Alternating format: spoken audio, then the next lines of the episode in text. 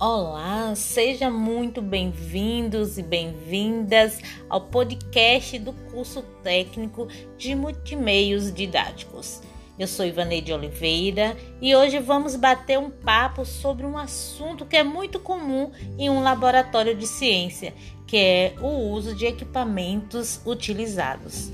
Sabemos que existe vários mas dentre essa variedade escolhi cinco para falar hoje.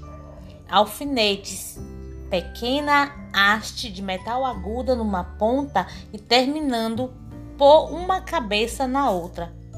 E a importância é que ele serve para pregar ou segurar unidas peças de vestuário, folhas de papel e etc.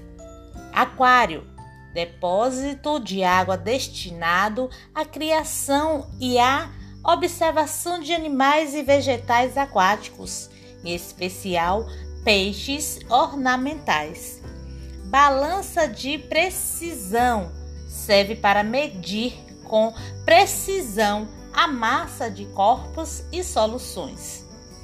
Balão de fundo chato empregado no aquecimento de líquidos puros ou soluções.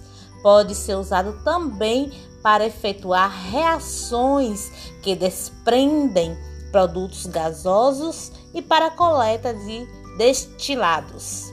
E por último, o banho-maria, usado para aquecimento de soluções ou para manter constante a temperatura de uma solução.